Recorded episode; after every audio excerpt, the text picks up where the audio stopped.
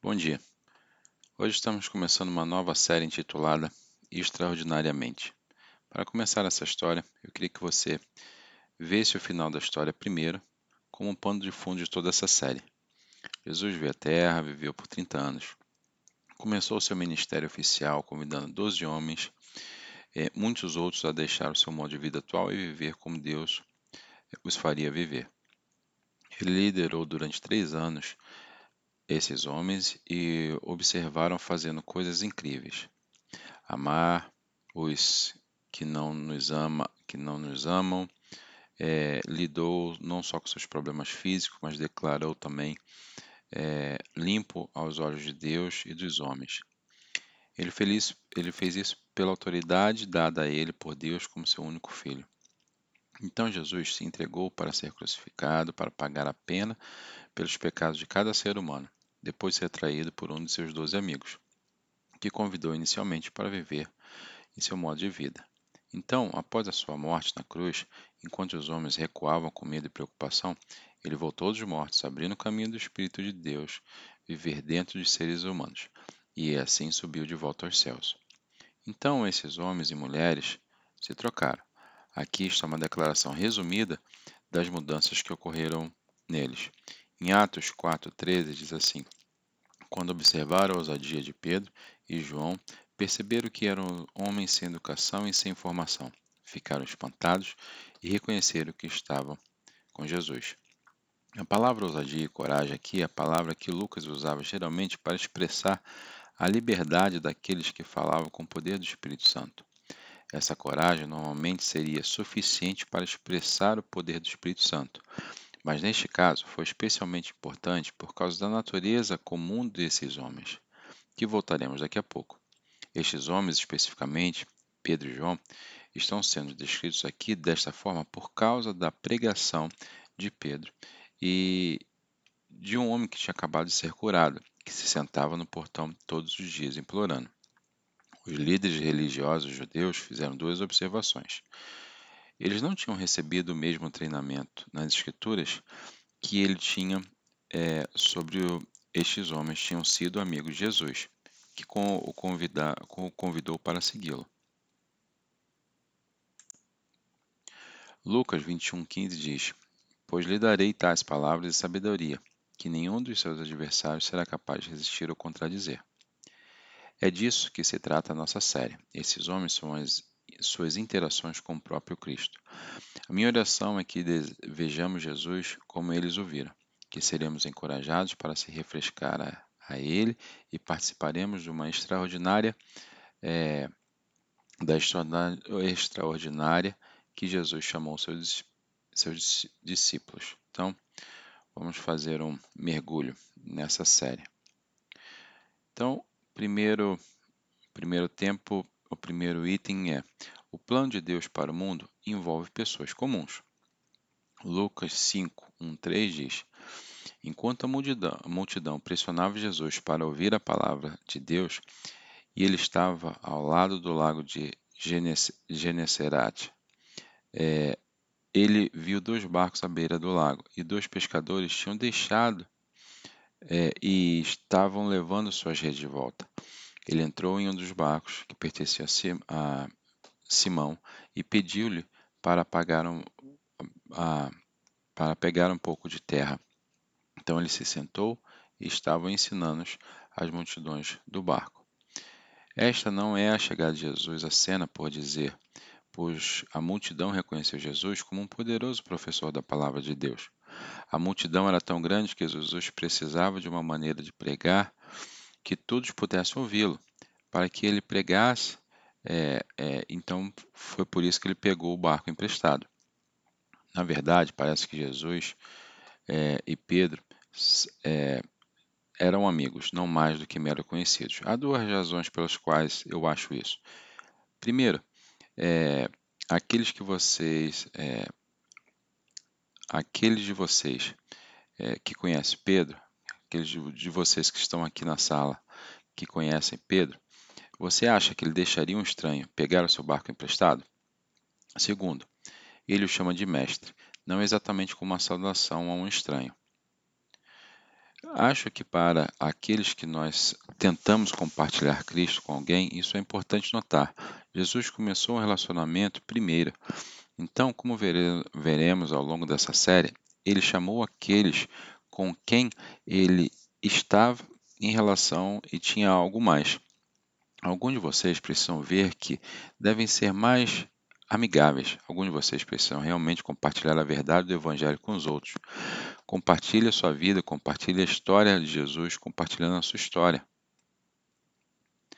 Depois que Jesus pegou emprestado o barco e ensinou a palavra de Deus, ele pede algo mais é, a Pedro do que apenas o barco. Esta e muitas outras das instâncias nas Escrituras que vamos analisar ao longo desta série é a definição da palavra discípulo ou discipulado. Jesus dá a homens e mulheres comuns o caminho para crescer e vivenciar mais plenamente a vida com Deus, ao optar por acreditar no treinamento de Jesus em vez do seu próprio treinamento. Eles se tornam discípulos. Isso é o que chamamos de fé.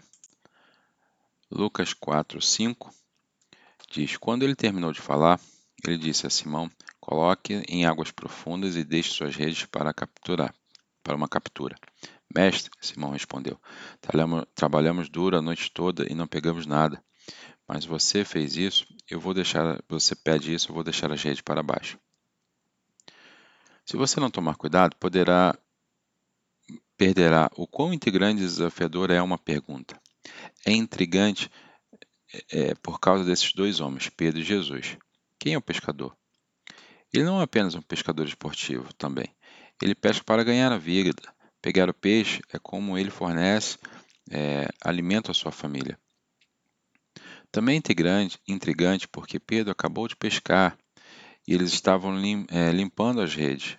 O barco deles não estava pronto para os peixes. Estava, é, não, estava, não estava pronto. E por que isso é intrigante? Mas é também por isso que é desafiador. Jesus se levantar, levanta das coisas, é, nas coisas de Pedro. Ele acabou de pescar, pelo menos apontado, mas possivelmente envergonhado e não pegar nada. Então o filho de um carpinteiro pede para tentar novamente. Vocês já se sentiram assim? Alguns de vocês é, podem se sentir assim hoje. Você sabe que Jesus está é, ecoando em suas férias de verão é, e ele não se sente confortável apenas sendo alguém para pegar, é, é, que prega para você. Ele quer mais. É assim que Jesus opera no regular, de maneira comum com seus seguidores. Ele constantemente faz perguntas, fazendo coisas com que vocês vocês fazem se sentir um pouco desconfortáveis e pedindo-lhe para saltar a mais com ele, entender isso melhor. Pedro responde: Como, mestre? Que é menos um, um, um, termo espiritual, embora possa soar assim. Na verdade, é traduzido um pouco mais literalmente como: O que você diz, chefe? Que eu amo a propósito e você vai amar ainda mais nessa, nessa história, mais tarde nessa história. Vemos a atenção de Pedro de pescador profissional contra o discípulo de Jesus aqui, seu próprio treinamento em contraste com a confiança de Jesus. Teria respondido o mesmo que Pedro? Quando Jesus entra nas suas coisas, você tem uma atitude. Se você diz isso, ou uma atitude, de jeito nenhum. Então, é, o plano de Jesus para o mundo envolve também Salvador é, comum. Um Salvador comum. Veja o que acontece em Lucas 5, 6 e 7. Quando eles fizeram isso, eles pegaram um grande número de peixes. Suas redes começaram a rasgar, então eles sinalizaram para os seus parceiros do outro barco, viram ajudá-los, eles vieram encher ambos os barcos tão cheios que eles começaram a afundar. Quero que veja o pedido de Deus questionando algo que sabemos é, ser verdade. Se você tivesse perguntado a Pedro antes desse momento, ele diria que não há peixe naquele mar, naquele momento. Os peixes é, não estavam mordendo as iscas. É, já esteve lá, disse algo como: Isso não é possível, só não vai dar certo para mim. Deus só quer é, fazer-me crescer com essa dificuldade. Jesus pega o que sabemos ser verdadeiro e vira nossa compreensão do que é verdade de cabeça para baixo. Em Isaías 55, 9 diz assim: Pois assim como nos céus são mais altos que a terra, meus caminhos são mais altos que os seus caminhos, e meus pensamentos são mais altos que seus pensamentos. Aqui é uma pergunta: os peixes não estavam lá? Eles não estavam indo, mordendo as iscas até aquele exato momento por causa do comando que Jesus deu para esperar o momento perfeito? O que você acha? O que passou de. O que você diz, chefe? Rapidamente se transformou é, em um momento de, de, de glória no mundo, algo do tipo é, um Sports Center é, daquele momento. Jesus mostrou a Pedro uma forma que não poderia ser negada, que Jesus tinha algum tipo de influência ou, no mínimo, algum conhecimento interno. Tenho certeza que o rosto dele era parecido com isso.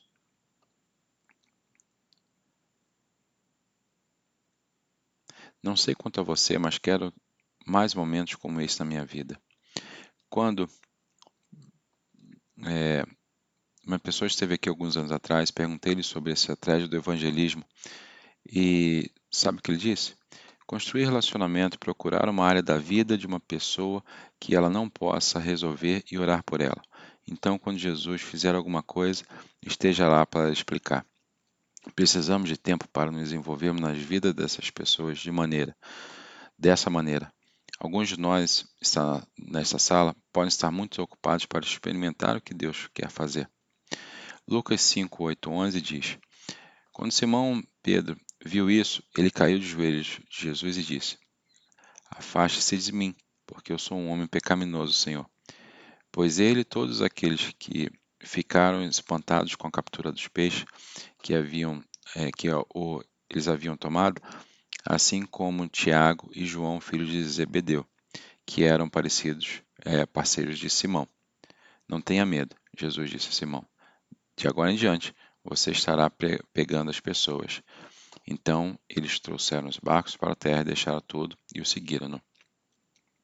Depois desse milagre incrível, Pedro se refere a Jesus não como mestre, mas como Senhor.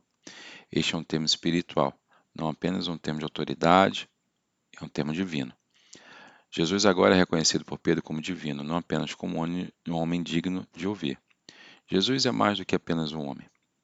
Uma coisa, Pedro pecou nessa história? Ele não desobedeceu às ordens de Cristo para colocar as redes novamente.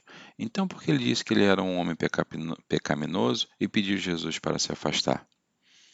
Acho que Pedro experimentou o que Isaías, Daniel, Jeremias, Ezequiel experimentaram quando é, tiver, ficaram cara a cara com a santidade a, e a autoridade de Deus. Pura compreensão da humanidade em comparação com a divindade, diz não ser digno. Você já experimentou sua total indignidade nas mãos de Deus Santo, do Deus Santo? Pessoas mais velhas, estou pedindo para que compartilhem suas histórias. Muitos de vocês têm testemunhos incríveis de bondade de Deus em suas vidas. Com pessoas mais jovens, precisamos ouvir o máximo de atividade de vida na vida dos crentes. Não espere que perguntemos, compartilhe generosamente o que Cristo fez por vocês. Pessoas mais jovens, aqui estão duas maneiras de você começar a seguir esse caminho. Conte-me uma história de algo que Deus fez na sua vida. O que Deus está te ensinando agora? Note que o começo, com o olhar de Pedro para Cristo, sua compreensão e imagem de, Jesus, de quem Jesus era, o entendimento de Pedro, não começou com ele. Como Jesus reagiu a Pedro? Ele disse para não ter medo. Jesus não disse que Pedro não era indigno ou disse que você não era estava bem. Você não é realmente um pecador. Ele diz para não ter medo. O Pedro, Pedro acabou de mostrar foi verdade. Jesus não tinha medo. Jesus disse: Não tenha medo. Note que Jesus foi convidado a fugir, mas em vez disso, ele aproximou-se de Pedro. Ele não ficou envergonhado com a falta de compreensão de Pedro, mas o chamou para ainda mais responsabilidade. A compreensão mais profunda de Pedro em sua própria indignidade é a verdade o que fez apto a seguir Cristo. Note também que Jesus aproximou Pedro na área em que Pedro era um especialista. Você pode ser um médico, um empresário, um gerente, um engenheiro, um advogado. O que mais posso dizer? Jesus conhece sua área de especialização mais do que você. A igreja não é a maioria dos seus principais meios de ministério, mas é o seu trabalho que é. O médico, é, na verdade, Jesus não é apenas um cara, ele é algo muito mais. Seu plano envolve sua extraordinária história, mas também envolve homens e mulheres comuns como você e eu. Você está disposto a seguir Cristo desta maneira? Quantos de vocês querem experimentar algo extraordinário que só pode ser explicado por Deus? Então vamos orar para que Deus faça é, o que simplesmente é comum para Ele. Oremos. Bom domingo, esta é a mensagem do dia 26 de junho de 2026.